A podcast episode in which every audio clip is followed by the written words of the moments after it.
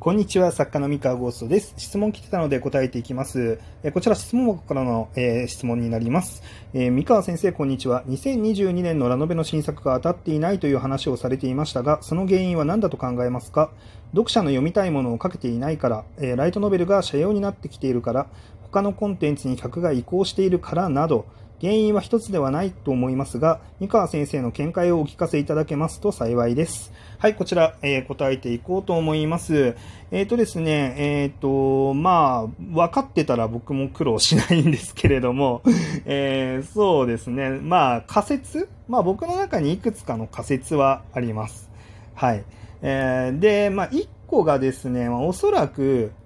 アニメが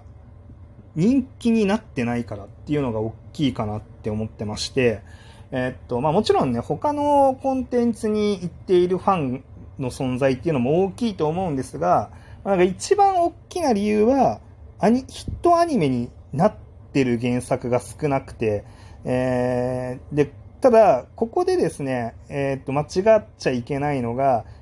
黒字になってるアニメは多いんですよ。で実際、ライトノベル原作のアニメって、なんか2期3期やってる作品結構あるじゃないですか。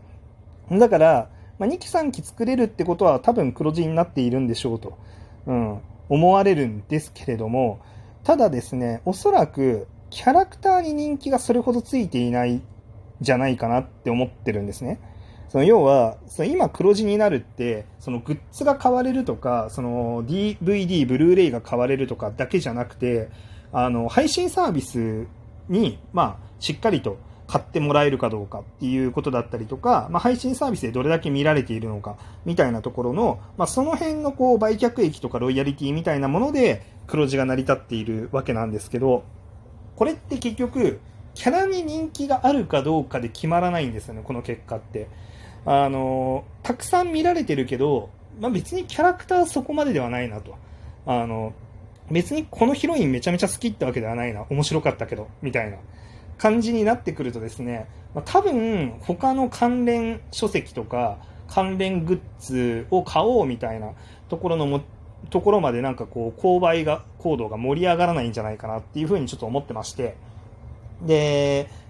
最近、例外的に、こう、アニメ放送の後にめちゃめちゃ原作が伸びたさあの作品があって、まあ、それが単模試なんですね。探偵はもう死んでいる。まあ、アニメ放送前から、あの、伸びてはいたんですけど、ただこれは、もう明確に単模試のアニメで、こう、ユーザーの方々の反応を見ると、もうシエスタ可愛いしかないんですよ。まあ、しかないはちょっと言い過ぎですけど、まあ、でも、主流となる感想はそこなんですよね。で、まあ、キャラクターにファンがついてると。で、まあ、キャラクターにファンがついてるアニメっていうのが、まあ、できたら、まあ、それはだいぶ、まあ、原作への流入っていうのも激しくなっていって、まあ、売り上げが上がっていくんじゃないかなと。で、そうなんですけれども、まあ、ちょっとここ最近、その、単模試以外で、キャラクターにめちゃめちゃ人気がついたアニメっていうのが実はあんまりないなっていうふうに思ってまして、なんかありますかね、むしろ。うん、なんかね、違うんですよ。好かれるキャラクターはいるんですよ、ちょいちょい。あの、主人公、例えばその、なんだろうな、ナロー系ファンタジーで、まあ、この主人公面白いみたいな、あの、とか、こうなんか悪役令嬢のとかなんかいろいろあるんですけど、なんだろうな、その、面白いの方向性が、なんか関連書籍とか関連グッズとか全部買いたくなるぐらい、なんかこう、のめり込むぐらい、このキャラクター好き、推しです、みたいな。うん、なんか、そういうところがね、ないんです。ちょっとないというか、まあ、あ、なく、全くなくはないんだけど、足りてないんだろうなっていう。うん。っていうので、だいぶその、アニメからライトノベルへのお客さんの流入っていうのが、まあ、減っているなという印象なんですよね。で、そこの流入が減ると、まあ、やっぱりその、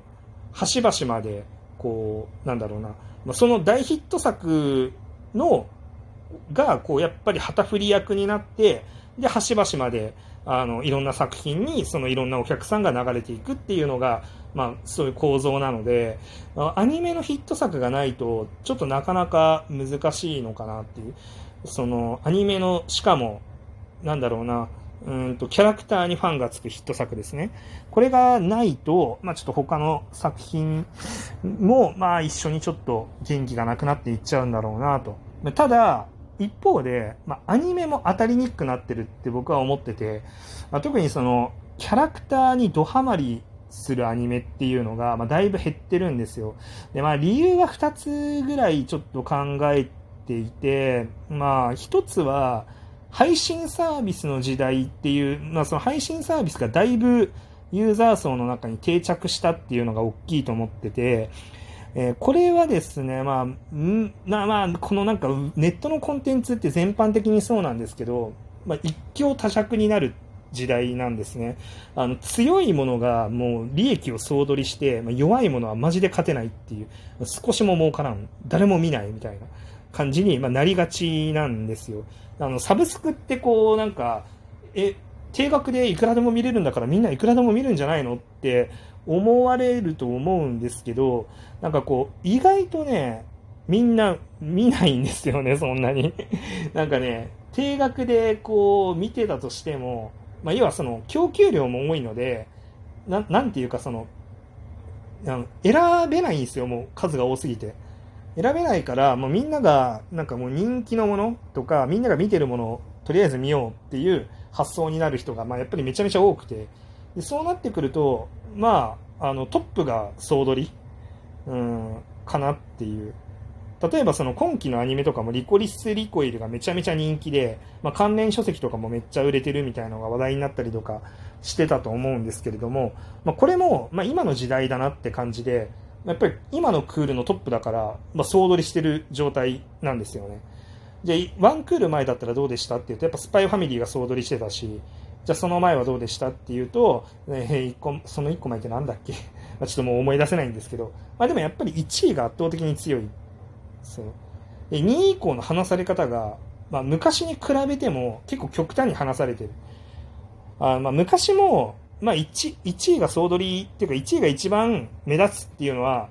まあ昔もそうだったんですけど、まあ、例えば昔だったらもうちょっと僅差のヒット作が同時期にあったりしてたんですよね。2作品以上。なあのー、まあ、例えばそのマクロスフロンティアやりながら、同時期だったかまではちょっと覚えてないですけど、あのー、多分なんかあと1個か2個ぐらいはなんかあった気がするんですよ。当時、昔は。で僕もなんか、ワンクールでなんか4、5本アニメ見てた記憶があるので、うん。なんですけど、なんかちょっと最近はそこがだいぶ極端になってきてるなって思ってまして、で、まあ、そうなってくると、当然、そのヒット作自体が減ってるので、アニメの。あの、ラノベの原作のアニメがヒットするっていうのも、その枠に入っていくのってなかなか難しくなってるから、まあ、やっぱりその難易度が上がってるんだろうなっていう。がまず1個と、で、もう1個が、そのキャラクターが可愛い、その日常を過ごしているのをあの見たりとか、そのキャラクターになんかドハマりして、あの、系統する。例えばアイドルものだったりとか、あるいは、あの、キララ系アニメって呼ばれてたものですね。この辺りの需要は、僕はバーチャル YouTuber に行ってるというふうに睨んでるんですね。えっと、まあ、結構これ無根拠に言ってるわけじゃなくて、あの僕、まあ、ごくごく身近な人のこう動きとかを見てるとですね、あのかつてご中佐が大好きでした、獣フレンズが大好きでしたっていう感じの人物がですね、今ホロライブにドハマりしてたりとかするんですよ。で、これはもう何人か生でその行動になっちゃってる人を見てて、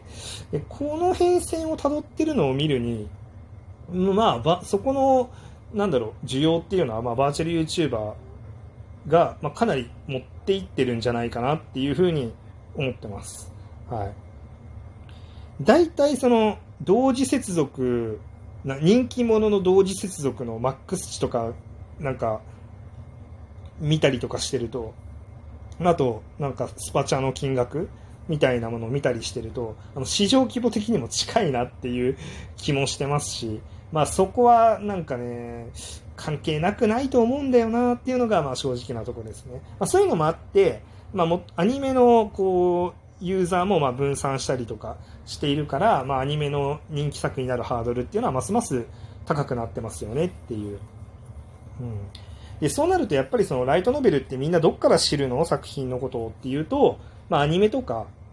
本当なんかリーチしやすい媒体から作品の存在を知ってあの入ってくるっていうことがほとんどになりますのででそうなってくると、まあ、そもそもリーチできてないよねっていうのが、まあ、大きいですよね。そので漫画がでも漫画はいけてるじゃないっていう人いると思うんですけど漫画はですね漫画アプリっていうものがあの各出版社やっぱりちゃんと作っててそこにお客さんが定着してるんですよね100万人単位ででそうなってくるとまあなんか雑誌と同じ効果で作品が知られる場所っていう意味ではなんかだいぶそのハードルが低いその知られやすいアニメになる前からみたいなのがあってライトノベルはそもそも、まあ、そういうプラットフォームも存在しないので作品が知られないんですよね。でそこの問題ですね。だからそのリーチができないっていう。でそれが、まあ、ここ数年、まあ、厳しいよね、きついよねっていうのが、まあ、なんか地味に続いてたんですけど、まあ、2022年 ,2 年になって、まあ、すごい新しいヒット作っていうのがなかなか出なくなってきて、あもういよいよもって、ちょっとこのままだとしんどいよねっていうふうに、まあ、見えてきたかなっていうところですね。まあ、まあ、いろいろいろとね、まあ、しんどいですが、まあ、とはいえ、その頑張りようはあると思ってますので、まあ、頑張っていきましょうっていうところですかね。はい。というわけで、えー、今日のお話は以上でございます。それでは、まあ、こんな感じでいろいろ質問答えているので、えー、お便りだったり質問箱だったり遠慮なく投げてみてください。それでは。